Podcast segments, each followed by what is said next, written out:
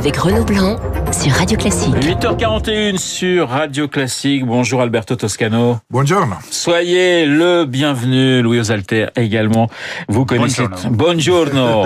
Nous vous connaissez très bien ce, ce, studio. On va débuter justement avec l'Italie. Euh, écoutez Nathalie Loiseau justement sur euh, le rappel de notre ambassadeur justement qui était en Italie, le rappel à Paris. Voilà ce qu'en dit Nathalie Loiseau sur notre antenne il y a quelques instants d'ingérence malvenue, de gestes inamicales, de la part de gens qui sont censés être des gouvernants. Je ne vois pas en quoi les intérêts des Italiens sont défendus par le fait que un membre du gouvernement italien vient rencontrer quelqu'un qui appelle à la guerre civile en France. Il ne s'agit pas de dramatisation, il s'agit de euh, dire la récréation c'est fini. Guillaume Larrivé sur France 2 sur cette crise avec l'Italie. Cette espèce de montée aux extrêmes euh, est très préoccupante. Il faut affirmer la France en Europe. Mm. Aujourd'hui, Emmanuel Macron divise l'Europe, fractionne l'Europe et euh, son comportement très agressif à l'endroit d'un certain nombre de responsables euh, étrangers, je trouve, affaiblit la position de notre pays, quel que soit ce qu'on peut penser des outrances du gouvernement italien. Et puis Sandro Gozzi, l'ancien ministre italien des Affaires européennes, dirigeant du Parti démocrate, il était sur France Inter sur la politique étrangère italienne. Voilà ce qu'il dit la politique étrangère, entre guillemets, de notre pays est faite par les deux vice-premiers ministres, par Salvini et Di Maio. Elle est faite euh, sur un registre qui n'a rien à voir avec les intérêts nationaux du pays, mais seulement celui d'essayer d'augmenter le consensus de l'opinion publique en vue de la prochaine échéance électorale. Il est clair que dans les élections européennes, mmh. l'engagement européen pour la refondation européenne de Macron devient le pire ennemi pour les nationalistes euh, italiens. Voilà, alors doctoré Toscano, c'est grave ou pas cette crise entre Rome et Paris? Euh, Oui et non. Euh, oui et non. Crise euh, entre Rome et Paris, il y en a eu beaucoup. Moi, je, je, fais ce métier de journaliste à Paris depuis 33 ans. Je vis par exemple en 95, Jacques Chirac annulé à la dernière minute un sommet franco-italien à cause des protestations italiennes pour ses essais nucléaires en, Polynésie française. Donc, il y en a eu d'autres de crises. Ceci dit, euh, celle-ci est grave dans le sens que l'Europe vit un moment difficile et cette attitude sans doute irresponsable de la part de Di Maio d'aller encourager les Gilets jaunes a été suivie par une attitude française d'une susceptibilité suspecte, suspecte parce que ça sent la campagne électorale, du côté italien et aussi du côté français, et dont exagéré peut-être, qui nous met dans un moment délicat de la relation franco-italienne. C'est vrai, euh, Louis, qu'on se souvient des tweets hein, de, de, de, Donald Trump sur les mauvais sondages de euh, d'Emmanuel Macron, ça avait provoqué quand même moins, moins de moins de remous. évidemment, et pourquoi Alberto Toscano a raison, ça sent, mais ça, ça transpire la campagne électorale de tout, mais de tous les côtés. Euh, c'est-à-dire qu'effectivement, Luigi Di Maio euh, vient soutenir un groupement de gilets jaunes avec l'intention assez claire de désigner pas n'importe lequel un groupement, parce qu'il y a quand même certains gilets jaunes qui étaient invités, hein, qui étaient, qui sont particulièrement durs. Oui, bien sûr, mais il, il, choisit un groupement délibérément pour pointer du doigt le gouvernement français. Et de son côté, Emmanuel Macron et le gouvernement français sautent sur l'occasion pour faire monter en tension les, la diplomatie, faire monter en tension le ton euh, entre les deux pays. Et tout ça électoraliste parce que en réalité, euh, et ça ne date pas d'hier, le gouvernement italien et euh, Emmanuel Macron et son gouvernement se sont choisis comme adversaires réciproques sur la scène européenne. Et là, on assiste juste à un des épisodes, et je pense qu'il y en aura encore d'autres d'ici au scrutin européen et même après. On assiste à l'un des épisodes de cette grande campagne européenne qui a commencé, sachant que chacun s'est désigné. Matteo Salvini et Luigi Di Maio ont pris Emmanuel Macron euh, pour euh, pour responsable de ce que l'Europe euh, ferait subir au peuple. Et de son côté, Emmanuel Macron a clairement désigné aussi les gouvernements italiens, en, les gouvernants italiens, en les mettant d'ailleurs dans les mêmes sacs que d'autres leaders, notamment en Europe de l'Est, pour dire ce sont les nationalistes, c'est l'Europe dont nous ne voulons pas. Nous allons les combattre. De tout ça est électoral. Au passage, un petit clin d'œil. Je remarque qu'un un vice-premier ministre italien venant un peu faire campagne en France, euh, et ben ça rappelle un peu les fameuses listes transnationales que voulait Emmanuel Macron pour les élections européennes. Emmanuel Macron voulait justement qu'il y ait cette campagne euh, sur tout le continent, et c'est-à-dire que des leaders politiques puissent franchir les frontières pour aller faire campagne dans des pays voisins. Bon, et ben c'est un peu, c'est un peu en avant-goût de ce qu'il voulait faire finalement pour les élections européennes. Ça ressemble à ça. Alberto, c'est vrai qu'on a l'impression d'être sur un ring avec euh, deux boxeurs, alors Salvini et Macron, qui euh, évidemment ne peuvent pas se voir, mais qui ont envie tous les deux d'en découdre. Oui, oui, parce que la raison est celle qui a été très bien dite. La campagne électorale et cette atmosphère qui un peu pollue le débat politique. Moi, j'aurais envie de dire aux, amis français que euh, quand vous êtes en voiture et vous croisez quelqu'un qui vous insulte et qui klaxonne, il est beaucoup mieux d'avoir un profil bas si on est des personnes responsables et surtout si on tient l'intérêt de l'Europe à regarder loin et pas à s'engager dans une euh, polémique et parfois brutale et qui n'est pas euh, qui n'est pas noble. Et bien sûr, l'attitude de euh, Di Maio qui est arrivé en France et il a crié avec les gilets jaunes et il les a poussés à la révolte, tout ça, euh, n'est pas correct parce qu'il a une responsabilité de gouvernement. Et, et quand un vice-président du Conseil vient dans un autre pays européen à faire pas une campagne électorale de parti, mais s'il a une responsabilité de gouvernement, c'est une ingérence. Mais les Italiens. Mais de l'autre côté, je voudrais dire à, à, Madame Nathalie Loiseau qu'il y a eu dans le passé aussi des épisodes dans l'autre sens, parce que quand François Mitterrand euh, décide d'héberger en France des centaines de personnes qui sont recherchées à cause du terrorisme par la justice italienne, il fait lui aussi une intervention un peu euh, bizarre euh, pour. Euh, c'est un dossier d'ailleurs qui reste toujours très chaud puisqu'évidemment il y a eu l'arrestation de Cesare Battisti, mais il y a encore des, des, des, des, Italiens qui sont réclamés par votre justice, par la justice de votre pays, qui sont en France aujourd'hui. Oui, aujourd'hui euh, cette page doit être tournée à mon avis. On est en 2019, mais au moment où cette intervention peu correcte de la part de la France dans la vie politique et sociale italienne a eu lieu, c'est-à-dire dans les années 80,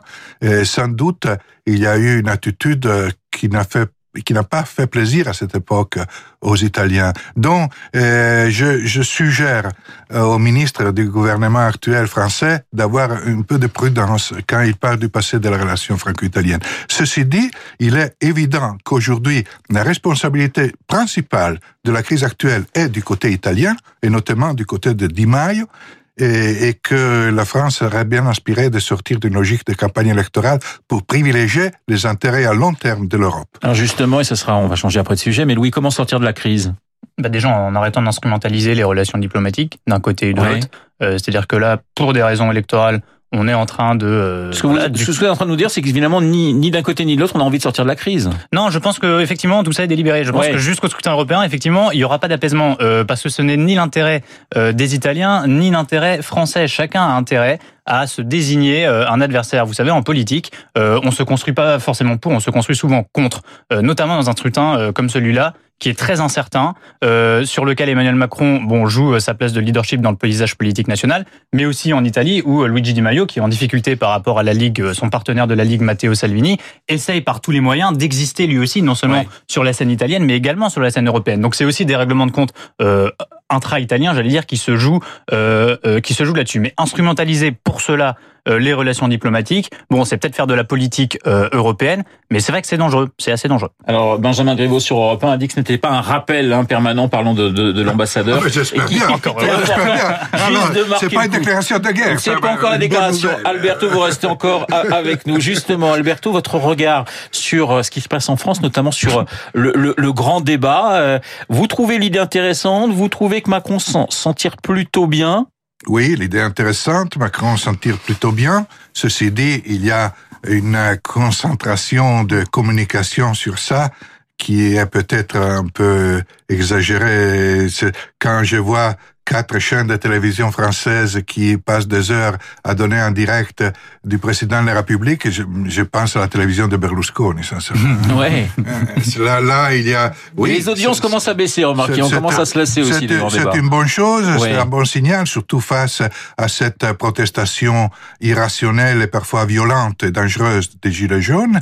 Mais euh, mais disons, tout doit être ramené encore une fois à l'atmosphère actuelle de la campagne électorale. Tout s'interprète sur la base de la campagne électorale à un moment où l'Europe aurait besoin de regarder loin et pas de regarder juste à la distance de son nez. Vous êtes étonné par euh, ce climat euh, haineux que l'on vit euh, depuis plusieurs semaines en France, Alberto? Moi, j'ai toujours eu une perplexité vis-à-vis de ce mouvement des Gilets jaunes, qui est un mouvement hétérogène et ambigu.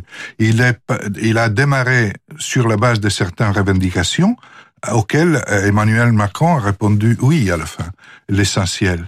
Et dont aujourd'hui ça se transforme en un ovni politique avec des épisodes d'intolérance. Et notamment, je dénonce l'intolérance vis-à-vis des journalistes qui sont parfois menacés, surtout dans les situations locales et de la presse régionale, sont souvent menacés dans des conditions qui sont intolérables. Et je crois que notre catégorie de journalistes ne proteste pas assez pour défendre la liberté d'expression de tous nos collègues.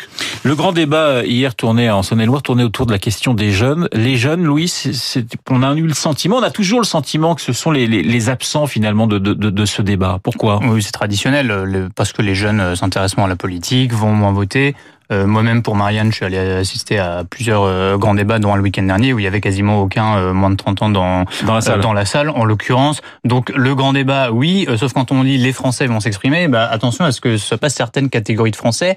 Et j'ai aussi discuté avec notamment des parlementaires de la République En Marche qui redoutaient que ce soit toujours les mêmes qui viennent aux réunions politiques parce que eux ils les connaissent, ils savent qui vient euh, aux meetings, aux réunions politiques, ils savent qu'il y a des gens très impliqués. Mais dans quelle mesure est-ce que le débat il fera vraiment ressortir euh, le, le, ressentiment, l'envie, le, le, les sujets prioritaires pour les Français qu'on voit le moins? C'était le grand mérite de la, du mouvement des Gilets jaunes malgré ces, ces limites euh, auxquelles on assiste depuis plusieurs semaines. Le grand mérite, c'était de faire apparaître, de rendre visibles des Français qui étaient invisibles et qui ont finalement pu se reconnaître dans un mouvement qui pour eux était un moyen de faire de la politique. C'est un moment éminemment politique qu'on vit en ce moment. Et il a ceci d'intéressant qu'il a fait apparaître des revendications de gens qu'on ne voyait pas, qui n'étaient pas dans l'espace parce que euh, ils ne sont pas dans l'espace médiatique, ils ne sont pas dans l'espace politique, ils ne viennent pas aux réunions, ils ne viennent pas aux meetings. Donc le grand débat, ça va être l'occasion pour ces gens-là euh, d'aller s'exprimer sur Internet en allant aux réunions.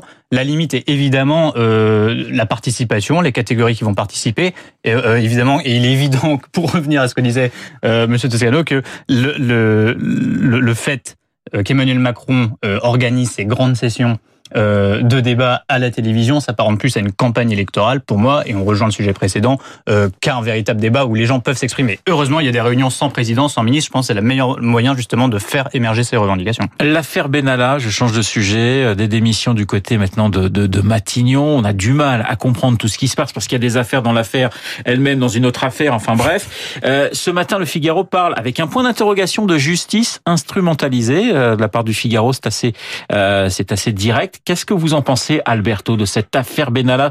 C'est une affaire d'État, c'est un peu le sparadrap du capitaine Haddock, ça peut aller loin? Affaire d'État, je ne sais pas. Sans doute, ça a été le révélateur d'une atmosphère euh, un peu arrogante de concevoir la vie politique et en général les relations extérieures de la part d'un certain team euh, de pouvoir en France. C'était une équipe qui pensait pouvoir tout faire et l'affaire Benalla a été un révélateur et ça a été son importance. Ceci dit, il faut même pas exagérer cette affaire. Une fois que ça a été un révélateur, je pense pas que c'est vraiment une affaire d'État, sincèrement. Louis? Je trouve quand même assez grave que, alors je sais, on ne sait pas en fait d'où vient euh, pour l'instant la, la, la, véritable décision, la responsabilité euh, d'aller notamment perquisitionner Mediapart quelques jours après que le site ait euh, révélé des enregistrements entre euh, Alexandre Benalla et son comparse euh, euh, Vincent Kras. La justice ça fait du zèle pour vous là-dessus? Alors, mais en fait, le, le procureur, c'est le procureur de la République de Paris qui qui a pris la décision, mais chaque jour apportant son lot de révélations. On sait maintenant que Matignon, les services du Premier ministre, ont fait remonter des éléments au parquet sur la base des questions qui leur avaient été posées par des journalistes. en fait, tout cela, même si on ne peut pas encore identifier qui précisément a donné ces ordres, tout cela donne vraiment le, sentiment d'une fébrilité euh, au plus haut euh, niveau de l'État. Et ce qui est assez effarant aussi, euh, c'est la manière dont Alexandre Benalla a pu établir des connexions dans la sphère étatique. Aujourd'hui, on se rend compte que la chef du groupe de sécurité du Premier ministre est obligée de démissionner parce qu'elle était liée à Alexandre Benalla. qui sera le prochain Quelle sera la première carte qui va tomber dans cette nébuleuse que Alexandre Benalla a réussi à se constituer en quelques mois au plus haut sommet de l'État, de l'Élysée à Matignon Enfin, tout ça trahit quand même, pour le moins, un amateurisme euh, confondant, si ce n'est plus grave, mais ça c'est la suite qu'il dira. Nous on est tranquille parce qu'on ne connaît pas Benana. voilà, ils vont pas vous l'envoyer. Le mot de la fin avec Alberto Toscano. Pas de déclaration de guerre, je le, rassure, entre la France et l'Italie. Et comme nous aimons énormément euh, l'Italie, Alberto, sachez que la première euh, d'Aida de Verdi à la Scala, c'était en 1872, c'était un 8 février.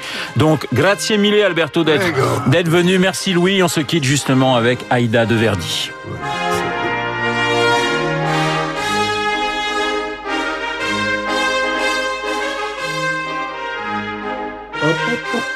Voilà, merci messieurs, 8h56 sur Radio Classique. Dans un instant, euh, l'essentiel de l'actualité avec Laurence Gontier.